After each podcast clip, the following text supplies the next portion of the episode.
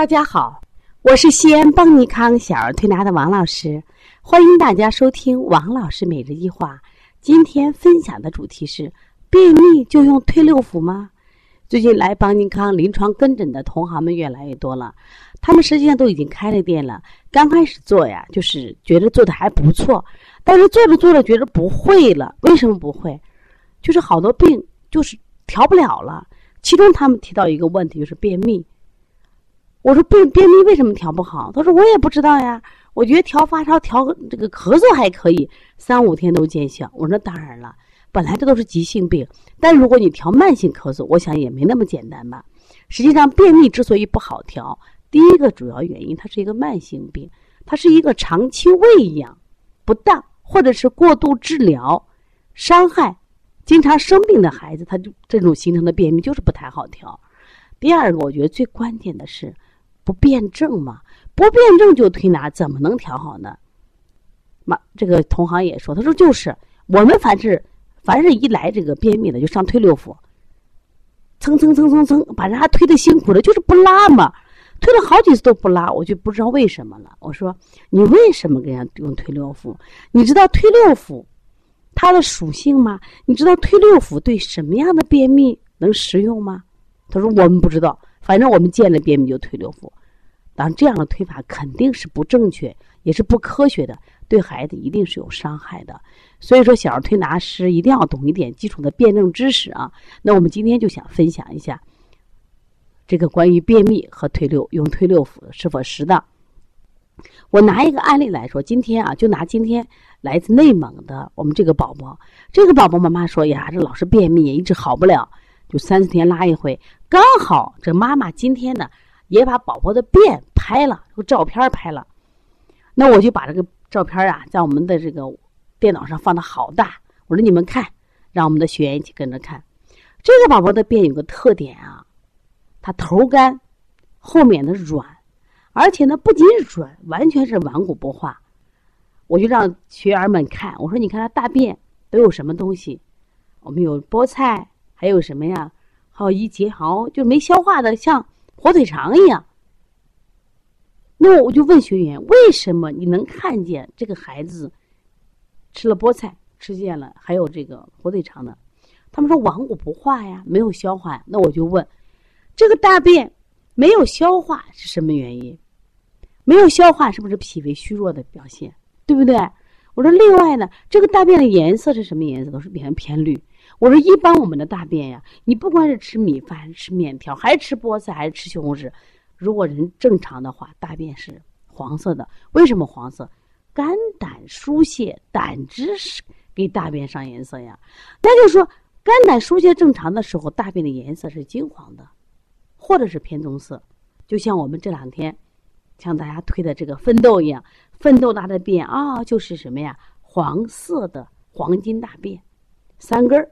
质地细腻，那这个小孩拉的不是呀，颜色是偏绿呀，而且呢，它的顽质地粗糙，顽固不化。这个大便，他妈那妈妈说粘池子呀，那我就问学员，我说这怎么也叫他，这怎么也叫便秘呀？你你怎么给这样的便秘上推六腑呀？这大便很软呀，粘池子呀，大便顽固不化呀，它虽然也成型，但是明显的软塌塌的，吧的这个，它的。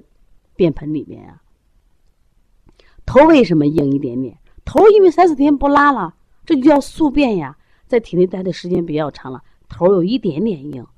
我这一点点硬也不至于你用推六腑啊。我说我来给你分析这个孩子，这个孩子他没有拉黄便，而拉的是绿便，说明这个孩子肝胆疏泄不好。我们再结合这个舌苔，这个好刚好舌偏紫，我说这个孩子肝气郁结着呢。爱发脾气，妈妈点头就是就是小心眼，脾气大的很。我说这个孩子脾胃弱，人瘦，吃多了不长肉。妈说就是呀。我说为什么吃多不长肉？你看这个孩子吃的东西是不是都拉掉了？这是一个脾胃气虚型的孩子吗？所以这个孩子他之所以便秘三四天不拉，并不是我们常说的拉羊屎蛋儿，并不是我们常说的食秘，他不能用推六腑呀。这个明显的是一个什么肝郁气滞型加气虚型的便秘。那我们怎么调？既要疏肝理气，又要健脾益气，这个孩子的便秘就调好了。那么推六腑适合什么样的孩子呢？推六腑对会适应实症的，舌质红、舌苔黄厚、大便干结，就拉羊屎蛋儿，你摸着肚子胀满烫，这种孩子，比如说便秘也罢，或者发烧也罢，实症用清法。那你用推六腑用了五百次，甚至你说我独用推六腑十分钟没有问题，这种孩子是实秘，就用推六腑泻法。那推六腑相当于我们中药的一个带黄嘛，有有的人叫大黄，它就是个泻下药呀。但是对于这样的孩子，明明是一个虚症的孩子，你用了推六腑，不仅解决不了他的便秘问题，反而更伤了孩子的正气。我们经常讲医者仁心。小儿推拿师也是医者呀，小儿推拿师是不是也应该具备医者仁心？那么你通过辩证发现这个孩子他不是实秘，你为什么用推六腑？关键是你不辩证嘛，孩子一来拉着手就推嘛，我想这不对吧？我们是不是要通过分型辩证，仔细观察孩子的舌象，观察孩子的脸色，观察孩子的大便，甚至观察孩子的什么呀？来到你店里都是性格表现，我们看看这个孩子到底是个虚症还是实症？啊，这个孩子明显的就是个气滞加气虚型的便秘，我们该怎么调呢？那么另外还有一些孩子的便秘，他是阴虚，他完全他阳是大，他有典型的阴虚缺水的象，我们是不是要滋阴呢？说因此见了便秘就用推六腑是绝对不对的。记住，小儿推拿是中医的一个外治疗法。中医的神奇就在于辩证。我想，我们小儿推拿师是不是也应该好好学辩证的？因为只有你不断提高你的辩证水平，我想你的推拿水平就越来越好。同样，你才可以把中医小儿推拿这种传统文化神奇的推广下去，让我们更多的孩子受益。如果你也有工作的问题，或者还有孩子的育儿问题，可以加王老师的微信：幺三五七幺九幺六四八九。同样，五月二十五号，邦尼康将举办便秘十招，黄老师是我们邦尼康的首席讲师，他亲自来主讲，有十种便秘类型，你的孩子属于哪一种呢？说一定要学习和报名啊！如果报名的话，可以跟王老师联系，也可以和邦小编联系。那另外呢？也希望大家可以持续关注邦尼康的其他课程。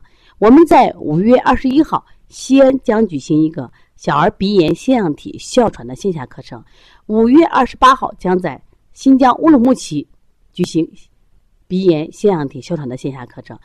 另外呢，我们也为妈妈们开设了小儿推拿基础班，为同行开设了小儿推拿辩证提高班。这两个课程都是用网络直播加录播加现场问诊的方式。外地的妈妈一样可以学习，同时我们还有开店班、小儿推拿讲师班，这两个班都是面授班。希望大家想学习中医、想学习小儿推拿，来帮你康吧。我们会让你学更多的中医知识、辩证知识，用我们的中医知识保驾护航。